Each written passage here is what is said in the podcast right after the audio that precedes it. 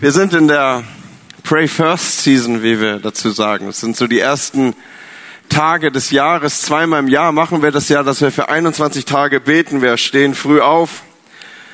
Von sechs bis sieben Uhr sind wir hier und Menschen kommen ins Haus und suchen Gott und beten. Und äh, wir setzen diese Zeit ganz bewusst immer so an die Anfänge, an die zyklischen Anfänge. Wir haben sie jetzt zum Anfang des Jahres, dann wenn wir aus dem Sommerferien kommen, dann werden wir es wieder machen, weil wir damit etwas sichtbar machen wollen. Gebet zuerst, pray first, das erste, bevor das Jahr an Geschwindigkeit aufnimmt oder Dinge sich so reinstellen. Wir wollen die Prioritäten ordnen. Wir wollen sagen, als erstes Gebet. Am vergangenen Montag, als wir hier gestartet haben, da hat Tarek so die kleine Einführungspredigt, beziehungsweise es ist keine Predigt, es ist so ein Fünf-Minuten-Impuls, den wir jeweils dem Tag geben.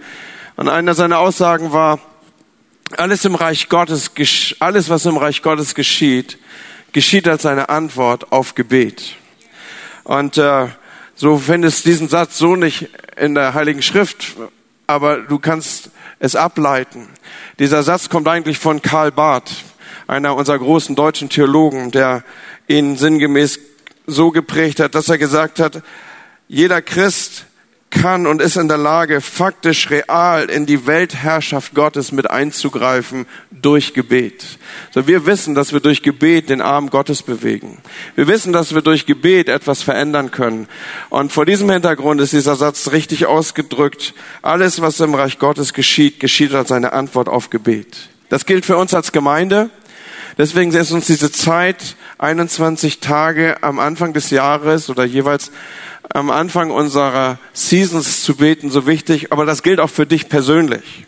Weil wir gemeinsam, wir bilden das Reich Gottes ab. Wir gemeinsam, wir sind das Reich Gottes. Wir sind gemeinsam das neue Volk Gottes. Wir haben einen gemeinsamen König. Wir leben gemeinsam in diesem Königreich, das nicht von dieser Welt ist, aber doch mitten in dieser Welt ist. Und es hat klein begonnen und es wird größer und stärker und sichtbarer und größer werden. Und so dieses Reich, es funktioniert nach anderen Gesetzen. Was in diesem Reich passiert, geschieht ausgelöst durch Gebet. In diesem Reich ist der, der herrschen will, soll Diener sein. In diesem Reich ist der, der sein Leben maximal leben und gewinnen will, er soll es verschenken. Dieses Reich funktioniert anders. Und wir wollen uns in den Prinzipien dieses Reiches bewegen und deshalb beten wir. So, wenn du sehen willst, dass Gott etwas bewegen soll in deinem Leben, wenn du irgendwo festhakst, dann fang an zu beten. Und wenn du irgendwo dir Veränderung wünschst, dann fang an zu beten. Und wenn du Hilfe oder Rat brauchst, dann fang an zu beten. Wir sind also inmitten dieser Pray First Season und zusätzlich zu dieser Season starten wir heute mit einer dreiwöchigen Reihe über Gebet, die diese Thematik für uns auch nochmal vertiefen soll. Und so, wenn wir Gebet aufrufen als Stichwort und auch so das Reflektieren, was wir in der vergangenen Woche jeden Morgen gemacht haben, dann leuchtet als erstes, wenn wir über Gebet nachdenken, die Form der Gebetsbitte auf. In erster Linie, wenn wir über Gebet nachdenken, wird uns bewusst, dass wir Bitten formulieren. Und es ist gut so, weil Jesus sagt an einer Stelle, ihr habt nicht oder es ist nicht oder es ist nicht Teil eures Lebens, weil ihr nicht bittet. Auf euren Plätzen findet ihr diese Gebetskarten. Diese großen Karten, wo Gebet draufsteht. Und ich will euch mal zeigen, in der vergangenen Woche haben wir diese Gebetskarten bebetet. Das sind die Karten der vergangenen Woche. Und wir haben euch versprochen, wenn ihr uns eure Gebetsanliegen gebt, wir werden dafür beten. Und so sind hier Menschen, die jeden Morgen diese Karten in die Hand nehmen. Du darfst das gerne anonymisieren. Wir beten dafür. Und wenn diese Karten bebetet wurden, dann pinnen wir sie an diese Wände dort. Das ist uns das Zeichen, dass keine Karte vergessen wurde. Und so ermutige ich dich, wenn du nicht selber dabei sein kannst, wenn dir es irgendwie verwehrt ist, morgens hier zu sein, was Premium ist. Absolut. Es gibt, glaube ich, in diesen Tagen nichts Besseres, als das, diese Zeit für Gott zu separieren am Morgen. Probier es einfach mal aus. Ich glaube, ich verspreche dir nicht zu viel.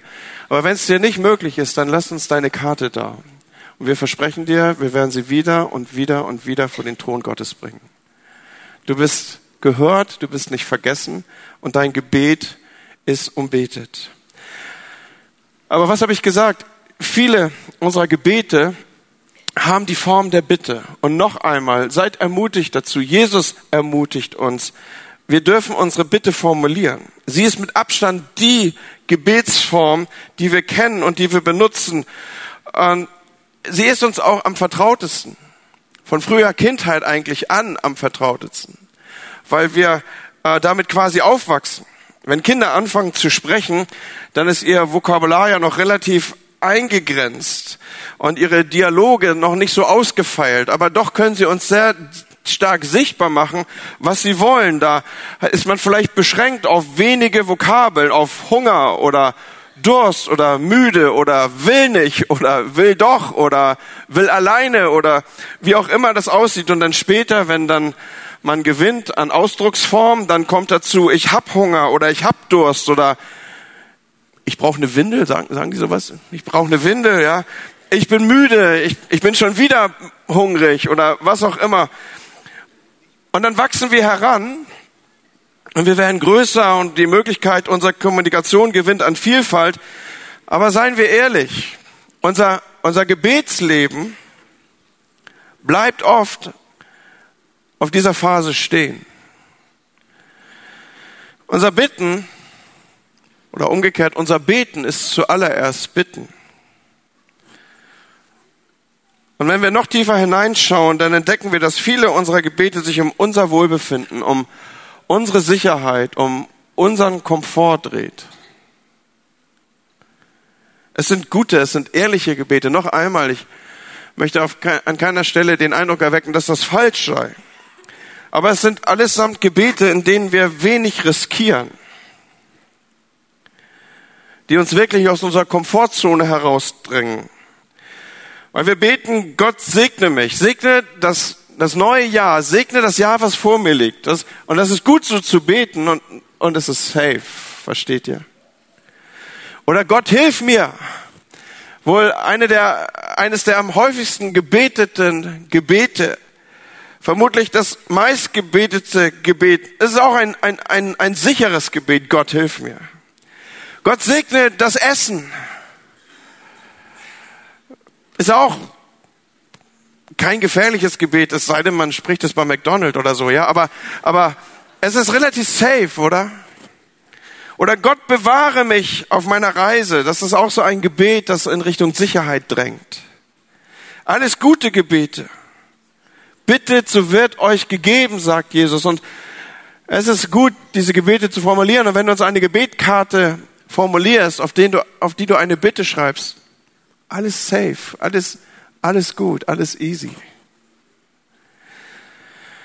Aber ich bringe ja heute Morgen eine neue Gebetsreihe zum Aufruf, die sich mit Gebet beschäftigen wird.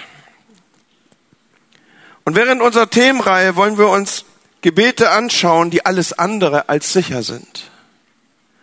Und vielleicht wirst du diese Gebete mitsprechen. Vielleicht wirst du beginnen, sie für dich zu formulieren. Es sind Gebete, die, wenn wir ehrlich so beten, uns nicht in unserer Komfortzone bleiben lassen.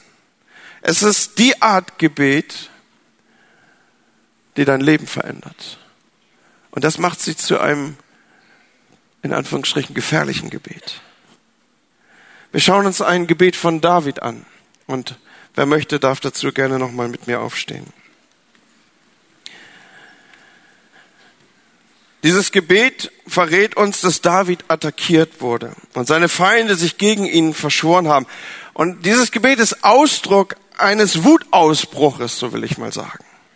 Ach Gott, wolltest du doch den Frevler töten.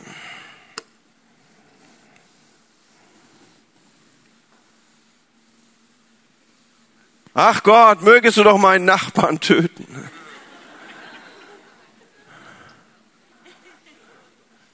David ist wütend. Dass doch die Blutgierigen von mir wichen. Denn voller Tücke reden sie von dir. Und deine Feinde erheben sich ohne Ursache. Sollte ich nicht hassen, Herr, die dich hassen und verabscheuen, die sich gegen dich erheben. Ich habe allen Grund, sauer zu sein. Und dann kommt Davids Gebet in einer Wendung. Erforsche mich, Gott, und erkenne mein Herz. Prüfe mich und erkenne, wie ich es meine. Und sieh, ob ich auf bösem Wege bin. Und leite mich auf ewigen Wege. Ich lade euch ein, euch wieder hinzusetzen. Nun, David ist sauer. David ist aufgebracht. David ist empört. David, David ist unzufrieden mit der Gesamtsituation, ja. Kennt ihr diese T-Shirts, diese kleine Kids tragen? Ich bin unzufrieden mit der Gesamtsituation. David ist unzufrieden mit der Gesamtsituation. Aber was mich an seinem Gebet beeindruckt, ist es, dass er nicht einfach sein Inneres auskotzt, dass er nicht einfach nur auf die Re Situation hier reagiert, dass er nicht einfach nur verbal gegen seine Widersacher und Freunde und gegen die, die irgendwie sich hier so verhalten haben, dass sie Anlass zu seiner Wut geben, vorgeht, sondern wie wir gerade gelesen haben, diese Gefühle lebten alle in ihm, es lässt ihn doch auf etwas anderes zugehen. Stattdessen geht er mit alledem zu Gott. Und er sagt zu Gott, erforsche mein Herz. Prüf meine Gedanken. Zeig mir, ob ich richtig liege. Leite mich auf ewigen Weg. Was wäre, wenn wir so beten würden? Grund genug dazu hätten wir doch, oder? Ist nicht auch unser Leben angefüllt mit Situationen, wo es vielleicht manchmal echt hilfreich wäre, unsere Motive zu hinterfragen. Wo es schon hilfreich wäre, mal unsere Motive hinterfragen zu lassen. Oder wo es helfen könnte, dass man mal einen anderen Blickwinkel auf unsere Umstände erhaschen würde. Wo es helfen würde, dass unser Herz auf den Prüfstand kommt. Der Ärger über meinen Nachbarn, meine Arbeitssituation, die Angst um meine Zukunft, die Unsicherheit, das Misstrauen gegenüber meinen Leitern, meine Härte gegenüber mir selbst, die Liste ließe, ließe sich ja fortsetzen. Würde es nicht auch uns helfen, darauf mal einen anderen Blick zu werfen, ein Motiv und mein Motiv zu hinterfragen? Erforsche mich, Gott. Erkenne mein Herz. Prüfe mich und erkenne, wie ich es meine. Sieh, ob ich auf bösem Wege bin und leite mich auf ewigen Wegen. Dieses Gebet kann zu einem gefährlichen Gebet werden. Warum?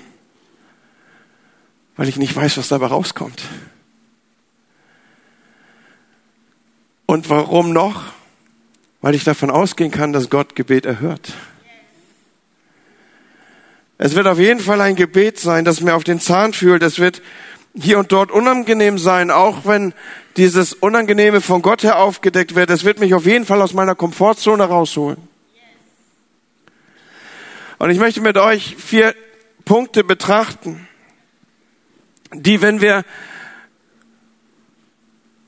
sie zu unserer Gewohnheit machen würden in Bezug auf die nächsten Wochen, dass wir sie beständig beten, unser Leben verändern würde, radikal verändern könnte.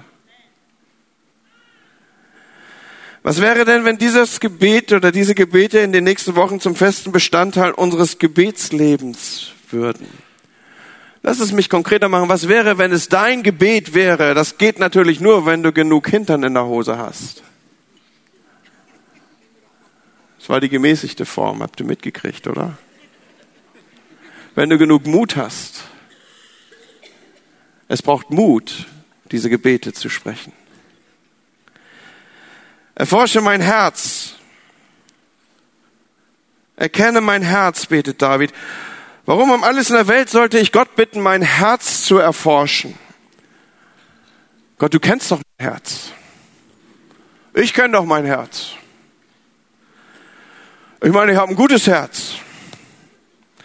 der meint das nur gut. Kennt das so Leute, denen man am besten, kennt, kennt ihr auch so Leute, denen man am besten so neben, jemand daneben stellt, der immer erklärt, der will nur spielen, ja, so, das meint er gar nicht so. Ich habe ein paar Namen vor Augen, wo es gut wäre, wenn immer so einer daneben steht, der sagt, nein, der hat ein gutes Herz, das meint er nicht so. Der hat dich lieb, der kann das nur nicht so zeigen. Er hat ein gutes Herz, so sagen wir. Und es ist eine interessante Redewendung, oder? Und ich glaube, wir wissen sie einzuordnen. Aber die Bibel, sie sagt was anderes. Sie sagt nämlich, ohne Jesus haben wir gar kein gutes Herz.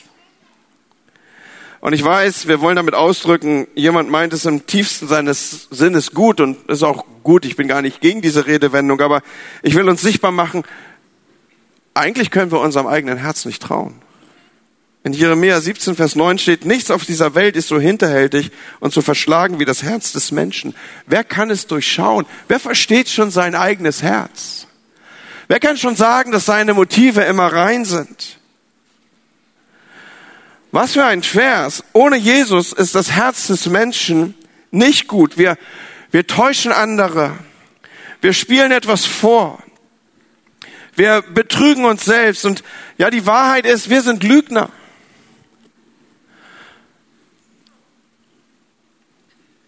Und ich fürchte, am häufigsten belügen wir uns oft selber. Nein, ich habe kein Problem mit Trinken. Ich vertrage nur mehr als du. Ich könnte jederzeit aufhören. Oder ich bin nicht stolz. Was kann ich dafür, wenn ich die Sachen besser kann als du? Und übrigens, nur von unten aus sieht Niveau aus wie Arroganz. Von hier oben nicht.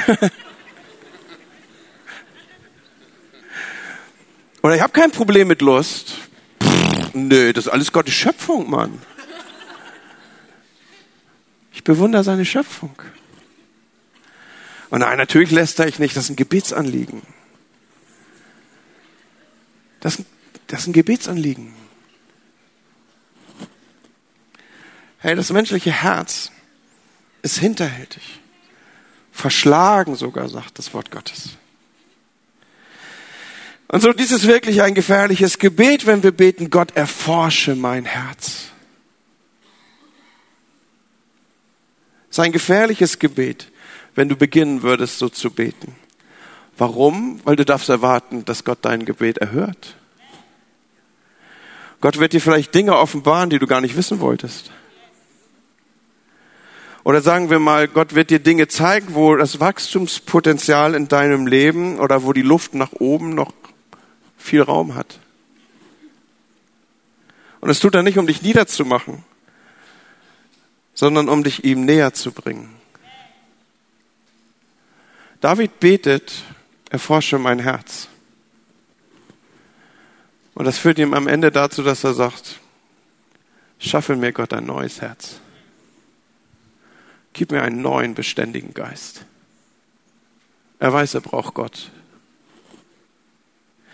Und dann betet er weiter, prüf mich und erkenne, wie ich es meine. Eine andere Übersetzung schreibt, prüfe meine Gedanken und Gefühle. Und eben haben wir ja dieses Gebet formuliert mit erforsche mein Herz. Und wir sind zu dem Schluss gekommen, dass wir unserem eigenen Herz oft gar nicht trauen können. Dass wir Gott dazu brauchen. Und nun fragen wir hier nach den Antreibern in unserem Leben. Unsere Gedanken und Gefühle, Gedanken und Gefühle sind die stärksten Antreiber unseres Lebens. Sie sind die Dinge, die uns runterziehen und zurückhalten oder die Dinge, die uns nach vorne peitschen und antreiben. Unsere Gefühle und unsere Gedanken, sie sind die, die uns beschleunigen oder abbremsen. Und jetzt sagt David, prüfe meine Gedanken und Gefühle. Was für eine spannende Formulierung. Weil Prüfungen sind ja nicht die Situation, in denen das Lernen als solches im Vordergrund steht, sondern Prüfungen sind die Momente, wo das, was ich vermeintlich schon gelernt habe, jetzt einem Beweis unterzogen wird. Wo ich unter Beweis stellen soll, dass das, was ich zuvor gelernt habe, ob das schon da ist oder nicht. Oder anders ausgedrückt, bei einer Prüfung zeigt sich, wo ich wirklich stehe. Und nicht das, was ich glaube, schon gelernt zu haben. Aber genau das betet David hier. Prüfe meine Gedanken. Erkenne, wie ich es meine. Und was ich hieraus lerne, ist, es gibt offensichtlich Dinge, die, die kriege ich nicht über Offenbarung mitgeteilt. Die kriege ich auch nicht aus dem, aus dem Lernansatz vermittelt. Sondern die brauchen die Erprobung. Die müssen Erprobung finden. Die müssen erprobt sein. Und so werden wir mit Dingen in unserem Leben konfrontiert, die uns bis ins Mark erschüttern können, die uns tief ins Mark hineinfühlen, die uns prüfen, die unsere Gedanken und Gefühle auf die Probe stellen und die wirklich offenbaren, wo wir wirklich stehen. Und ganz ehrlich, Leute, als ich das so für mich formuliert habe, da habe ich gedacht, ich habe echt Prüfungsangst. Das war jetzt nie mein Problem im Kontext von Klausuren oder so. Ich habe immer die mündlichen Prüfungen gewählt. Ich habe gedacht, da gehe ich rein und ich laber den Prüfer einfach dicht. Hat auch meistens geklappt. Also in dem Kontext hatte ich die Prüfungsamt, aber als ich das so mit diesen Inhalten so für mich gearbeitet habe, da habe ich gedacht, Gott, ich bin doch nicht doof und bete, prüfe, prüfe mich. Und ich weiß nicht, wie es euch geht, aber, aber in mir steht da Prüfungsangst auf.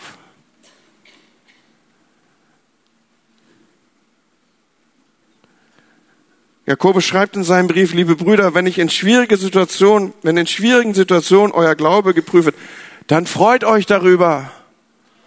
Und ich sage, never ever.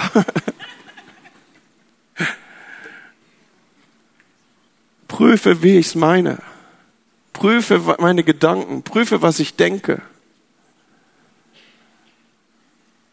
Und ich bin nicht sicher, ob ich so ein Gebet sprechen will. Weil ich Weißt, weißt du, wie wir denken und wie wir uns sorgen und was wir befürchten und wie wir hoffen, das sagt ganz viel darüber aus, wie wir glauben. Oder ich kann es noch drastischer formulieren. Kann es sein, dass das, was ich am meisten fürchte, der Bereich ist, an dem ich am wenigsten vertraue?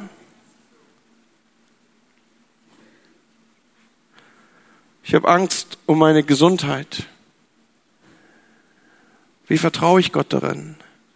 Ich habe Angst um meine Finanzen und Gedanken, dass es nicht reichen könnte und das macht mich verrückt und, und wo ist mein Glaube an Gott, dass er sich um mich kümmert, dass er mein Versorger ist oder, oder wie, wie sieht das aus? Denkst du, ich, ich muss mich drum kümmern. Wenn ich mich drum kümmere, Gott wird es nicht tun. Loslassen, wo er sagt, dass du loslassen sollst. Und du sagst, wenn ich loslasse, dann falle ich. Wenn ich das loslasse, ist meine Sicherheit weg die Angst, keinen Partner zu finden, die ständige Sorge um die Sicherheit der Familie. Wo glaube ich, kann es sein, dass da, wo ich mich am meisten fürchte, der Bereich, wo ich mir am meisten Sorge mache, dass er der Bereich ist, wo ich am wenigsten vertraue? So habe ich eben gefragt. Und David betet, prüfe meine Gedanken.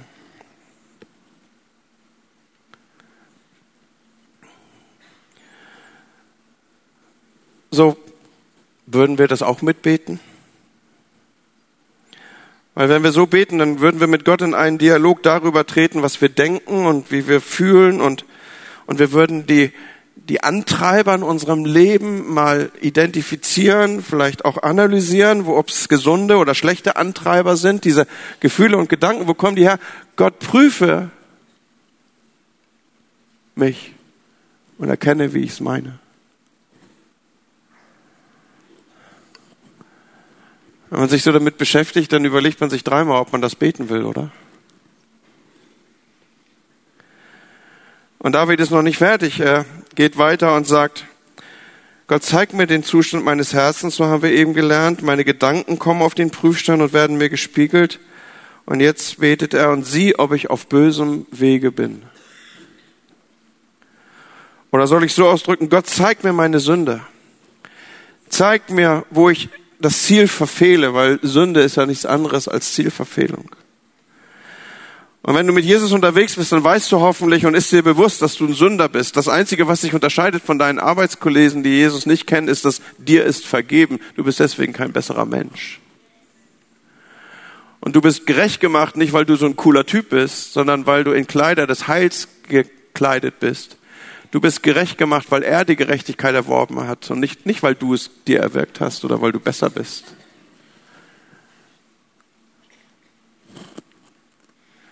Das gehört zum Basic-Wissen eines Christen. Und nun werden wir konkreter und wir kommen in den Bereich, den die Bibel Heiligung nennt, wenn es darum geht, spezifische Dinge abzulegen, Haltung oft zu offenbaren, Laster wegzugeben. Gott an sich arbeiten zu lassen, dass er uns in einen Transformationsprozess führt. Ist dir auch schon aufgefallen, dass es viel schwieriger ist, eigene Fehler zuzugeben, als Fehler bei anderen zu entdecken? So ein Phänomen, oder? Bei anderen geht das so einfach. Sozusagen offenbar. Ja, bei dem losen Mundwerk wundert mich das überhaupt nicht, dass der ständig Probleme hat. Oder so verschwenderisch wie die mit Geld umgeht, kein Wunder, dass das nie klappt mit dem Urlaub. Oder bei dem Essensverhalten würde ich auch nicht abnehmen. Mein Körper ist ein Tempel des Heiligen Geistes.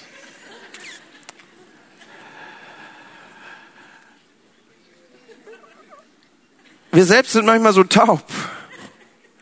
Oder andere beschuldigen wir und uns selber entschuldigen wir und sieh, ob ich auf bösem Wege bin.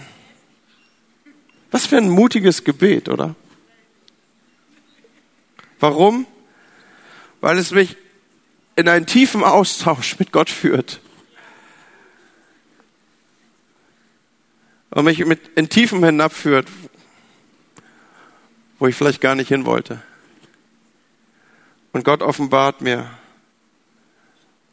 böse Wege, Haltungen, Gedanken, die ich über andere denke und die mich auf Position führen, wo ich eigentlich nicht sein sollte.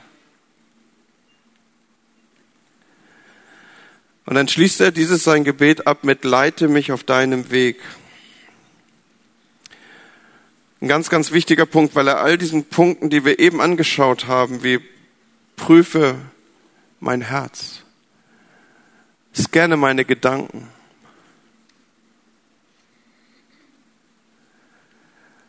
Schau, ob ich auf bösem Wege bin. Dieser letzte Punkt gibt all diesen Ansätzen, die wir miteinander gerade betrachtet haben, die Richtung, die Blickrichtung oder auch die Laufrichtung. Er betet hier, leite mich auf ewigen Weg. Leute, das ist der Grund, warum wir so beten könnten, sollten, müssten, dürften. Weil es geht um Ewigkeit. Wir wollen einmal in der Ewigkeit ankommen. Wir wollen mit unserem Leben auf dem Weg dorthin Spuren hinterlassen, die auf der geistlichen Landkarte sichtbar sind. Ich möchte mit meinem Leben Spuren hinterlassen, die auf einer geistlichen Landkarte sichtbar sind. Wenn wir irgendwann auch in der Kirchengeschichte der Hobkirche zurückblicken, dann möchte ich sagen, erinnerst du dich an Bruder sowieso oder an Schwester sowieso oder erinnerst du dich an sie oder ihn und dann möchte ich, dass, dass geistliche Spuren, ewige Wege sichtbar zurückbleiben. Wege, die man auch noch aus der Ewigkeitsperspektive her erkennen wird, weil man Spuren in dem Leben anderer Menschen hinterlassen hat, weil man, weil man nicht nur für sich selber gelebt hat, weil man nicht nur irgendwie verbrannt ist wie ein Haufen Stroh, sondern das, was man gemacht hat, das hatte eine Bestimmung und eine Bestimmung, die über diesen Zeitpunkt hinausgeht. So, wenn du solche Wege laufen willst, Wege laufen willst, die in der Ewigkeit ankommen und die auf einer geistlichen Landkarte zu finden sind, dann solltest du Gebete beten wie, prüfe mein Herz, Herr. Erforsche meine Gedanken und Motive. Schau, ob ich auf bösem Wege bin. Das ist der Grund, warum wir so beten. Und David macht sichtbar, Gott will uns führen. In einem anderen Psalm, da schreibt er, er führt mich auf rechter Straße um seines Namens willen und er fügt in diesem bekannten Psalm 23 noch diese unglaubliche Verheißung mit an. Und ob ich schon wanderte im finsteren Tal, fürchte ich kein Unglück, denn du bist bei mir. Ihr Lieben, dieses Führen von Gott, wie sieht das wohl aus? Es sieht auf jeden Fall nicht nach autonom Fahren aus, sondern wir realisieren, geführt musst du realisieren, dass es eine höhere Autorität in meinem Leben und in deinem Leben gibt.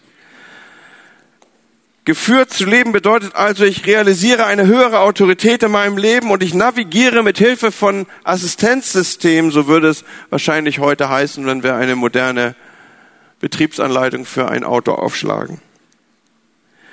Ich habe also eine höhere Autorität in meinem Leben und ich navigiere mit Hilfe von Assistenzsystemen. Und das zusammen lässt mich auf ewigen Faden laufen.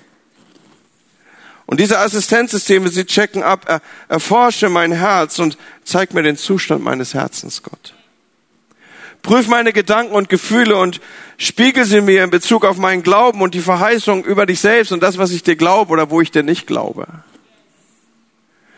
Zeig mir meine Sünden, damit ich erkenne, dass ich Vergebung brauche, was mich dahin führt, dass ich jemand werde, der aus der Gnade lebt, was mich dazu führt, dass ich all meinen Anspruch an andere aufgebe.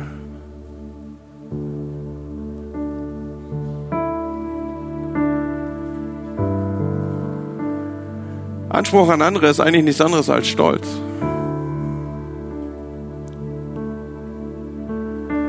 Beschwert sich jemand bei mir, dass er nicht begrüßt wird. Und ich sage, sorry, keine Absicht. Hätte ich den Spieß umdrehen sollen und sagen, die Erwartung, dass du begrüßt wirst. Könnte sein, dass du ein Problem mit Stolz hast?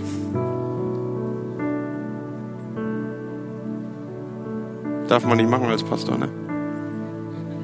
Sage ich doch lieber, lade doch Gott mal ein, dein Herz zu prüfen.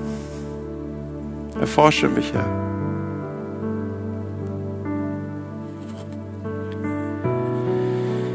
Ihr Lieben, ich glaube, dass diese Gebete unsere Beziehung zu Gott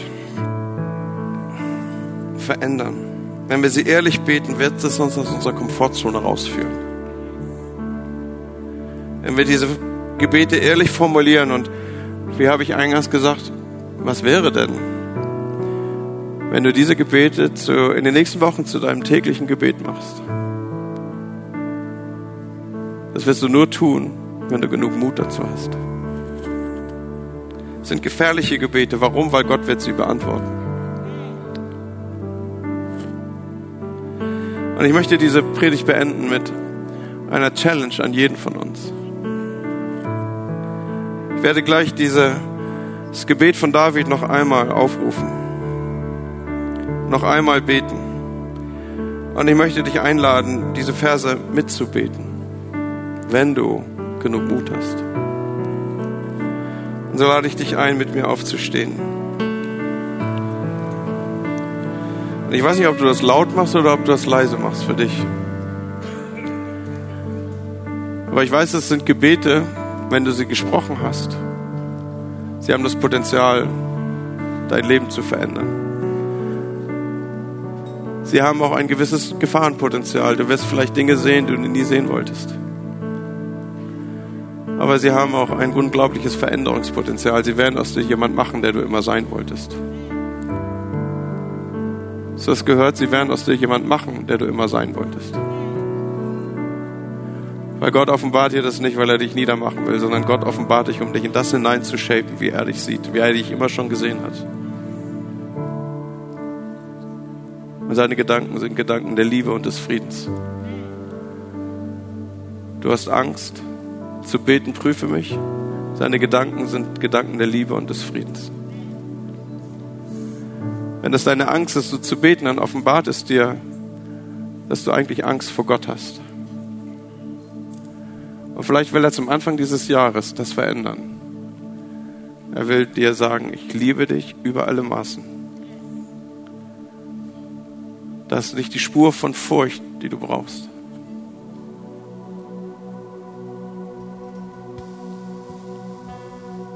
Vor einiger Zeit haben wir ich eine Predigt genannt. Hör mal, was du hörst, wenn du hörst. Du wirst immer Gedanken der Liebe und des Friedens von ihm hören. Er wird die Dinge offenbaren, Aber er wird dir immer den Ausweg zeigen.